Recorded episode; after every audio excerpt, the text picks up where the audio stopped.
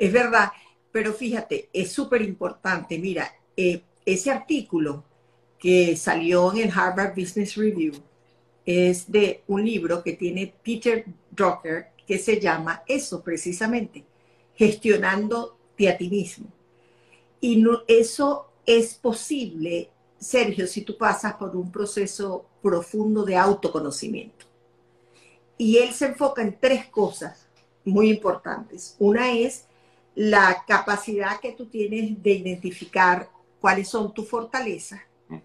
Lo segundo es tus valores y luego cómo te desempeñas. Él dice, si tú identificas estas cosas, tú has hecho un trabajo profundo de autoconocimiento y tienes la capacidad de gestionar esos recursos que tú tienes. Y él dice que generalmente la gente exitosa se prepara cuando se conoce para identificar las oportunidades que están allá afuera para que esa persona sea exitosa. Y si nosotros empezamos por la primera que él dice, que es reconocer cuáles son tus fortalezas, y uno dice, ¿cómo yo identifico de verdad cuáles son mis fortalezas? Y un ejemplo que él pone es que imagínate que tú te propusiste algo, generaste un plan de acción, él dice, después de nueve meses, hazte una retroalimentación de qué lograste y qué dejaste de hacer. Y lo que lograste, con qué facilidad lo hiciste. Y fíjate, nosotros estamos en el mes 9 del año 2022.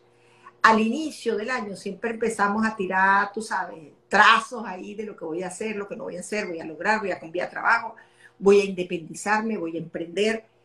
Este es un mes fabuloso para que tú digas, de todo lo que me planteé, que logré. Y seguro que tú vas a analizar y vas a decir, fíjate qué fácil se me dieron estas cosas. Wow, y esto fue costa, cuesta arriba. Definitivamente estoy metiéndome en más de lo que puedo hacer. Y eso es lo que uno hace cuando gerencia y gestiona recursos. Dice, bueno, este lo voy a utilizar en esto, esto en aquello, este es mejor en esto o en lo otro. Entonces, cuando tú identificas tu fortaleza, puedes pasar al segundo punto que él dice que es súper importante y eso lo veo todos los días, Sergio, y tú y yo lo hemos visto, que es la parte de los valores. los valores son tu guía, lo, lo, que tú estás claro en que vas a aceptar o no vas a aceptar, con lo que puedes vivir y no puedes vivir. Cuando tú sabes cuáles son tus valores, que no son negociables para ti, Identificas el lugar, puede ser como emprendedor, como empresario, como empleado, como autoempleado, como lo quieras hacer. Tú vas a tener un mejor desempeño, que es el tercero que él dice. Entonces, sí, y, otra cosa importantísima que nosotros tenemos que entender cuando nos administramos, no es que mi forma y mis recursos son únicos y, y todos los demás tienen que parecerse a mí, no es que tú vas a lograr sitio o vas a tener idea o vas a compartir con personas que tú vas a coincidir en esos principios y en esos valores. Si tú tratas de empujar eso y de decir, no importa, pero aquí tengo esto, tengo esto otro, empiezas a sentir ese grado de frustración que tiene un impacto en, que, en tu gestión de ti mismo. Es decir, por mucho que quieras, no vas a poder pedalear a donde quieres llegar porque estás literalmente frustrado. Y lo que está frustrado es que de repente puede ser que estés haciendo algo donde no esté tu fortaleza y también puede ser que estés haciendo algo donde tú no te alinees con tus principios y valores. Y el tercero que él menciona es el desempeño. En la vida todo lo tenemos que medir. Y también tenemos que medir cómo nos estamos desempeñando. Mira, nosotros somos buenos para asesorar o para ejecutar y tomar decisiones. Nosotros somos buenos en equipos de trabajo o somos buenos trabajando de forma independiente. Nosotros somos una persona que puede meterse en una rigidez de una estructura o me gusta más bien ser independiente. Y fíjate que este artículo lo vuelven a publicar, Sergio, en este momento en que estamos ahorita, donde prácticamente después de pandemia todos comenzamos a autogestionarnos. Y cuando empezamos a autogestionarnos, tenemos que tener disciplina, objetividad y saber en qué punto es que nosotros somos más productivos y eficientes. Ahora, eh, Rita, una de las cosas más difíciles cuando hablamos de la autogestión es eso, eh, hacerse una evaluación propia, o sea, que yo mismo me evalúe. No sé si esa evaluación está sesgada. Puede ser, mira, puede ser, pero cuando tú haces la retroalimentación, tú tienes que darte cuenta lo que yo te dije, lo lograste, no lo lograste. O sea, ¿para qué te vas a caer en buste si todo lo, al inicio del año tú dices que vas a hacer algunas cosas que no haces? Mira, uno habla de independizarte. Bueno, yendo lo más fácil, ah, no, este año yo me voy a, empiezo el gimnasio y me voy a hacer una dieta y tal y me voy a quitar 10 kilos, por decir algo. A los 12 primeros días del año ya la gente no va. Ya no va. Entonces tú tienes que decir, este es un compromiso. De verdad, dentro de lo que yo soy, yo puedo ponerme un reto de que voy a estar todos los días. Mira, y hay gente que eso se le da con una naturalidad y una facilidad y lo logra. Fíjate que en el, en, el libro él dice, y, esto te va a causar asombro, serio, porque él dice que a los 20 años de edad, 20 años de edad, el ser humano tiene que ser capaz de identificar cuáles son sus fortalezas, tiene que ser capaz, capaz de, de, identificar dónde se desempeña mejor y tiene que estar claro en cuáles son sus valores. Pero a los 20 años. a los 20. Este libro él lo escribió en 1995. Ok. ¿Ok? En ese momento él consideraba que eso era así. Te hago esta pregunta a ti. ¿Tú crees que hoy en día, a los 20 años de edad, la, esta, la nueva generación está en capacidad ya de identificar cuáles son sus, fortalezas, cuáles son sus valores y qué es, cuáles son, cómo desempeña mejor? Bueno, tienen muchas herramientas a la mano, ¿no? Exacto.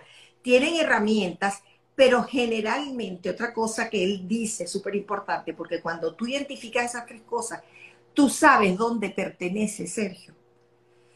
Y cuando tú entiendes dónde pertenece y cuál es tu aporte a cualquier cosa que hagas, voluntario, trabajo, lo que tú quieras, todo va a ser más fácil para que identifiques oportunidades que se van a traducir en éxitos en lo, cualquier cosa que hagas. Entonces tú dices, dijiste una palabra clave, que fue ellos tienen las herramientas. Y una de las cosas en que Peter Drucker insiste es en el proceso de aprendizaje y compensar todo aquello que no es una fortaleza tuya, lo compenses sin dejarte nunca de educar y prepararte. Lo que pasa es que los distractores ahorita son exponenciales y, yo me divierto más estando una hora viendo TikTok y cosas que son extremadamente graciosas, en vez de invertir esa hora aprendiendo cosas que me van a compensar o me van a enriquecer esa fortaleza, también me van a compensar algunas de las oportunidades de mejora que tengo o debilidades que tengo. Entonces, de todo este, de, este estudio que él hizo y este conocimiento maravilloso que nos pone a la disposición, porque la verdad es que Tú eres el CEO de ti mismo, tú eres el director ejecutivo de ti mismo, tú eres tu administración, tu, administrador. Tú decides si te vas a reventar, si vas a quemar todos tus recursos en un día. Y por eso, fíjate esto bien importante, es que la tendencia del burnout, que no es otra cosa que fundirse como persona y empleado, es tendencia abierta. Es considerado un problema de salud en las organizaciones ya se están trabajando para el año que viene eh, eh, seminarios y congresos gigantescos de lo que eso significa. Porque si tú estás fundido porque estás sobreutilizando recursos que tú tienes que tienen que recargarse, tienen que cuidarse, evidentemente te vas a quemar. Evidentemente no vas a funcionar. Y eso te suma frustración y la frustración tiene un componente emocional que es como si te frenaran. Entonces es imposible igualito este, cumplir lo que, lo que tú quieres. Comentan aquí, esta nueva generación efectivamente tiene muchas herramientas, pero no son capaces de diferenciar dónde están y dónde quieren estar. ¿Tú crees que es así? Eso es correcto. Sí.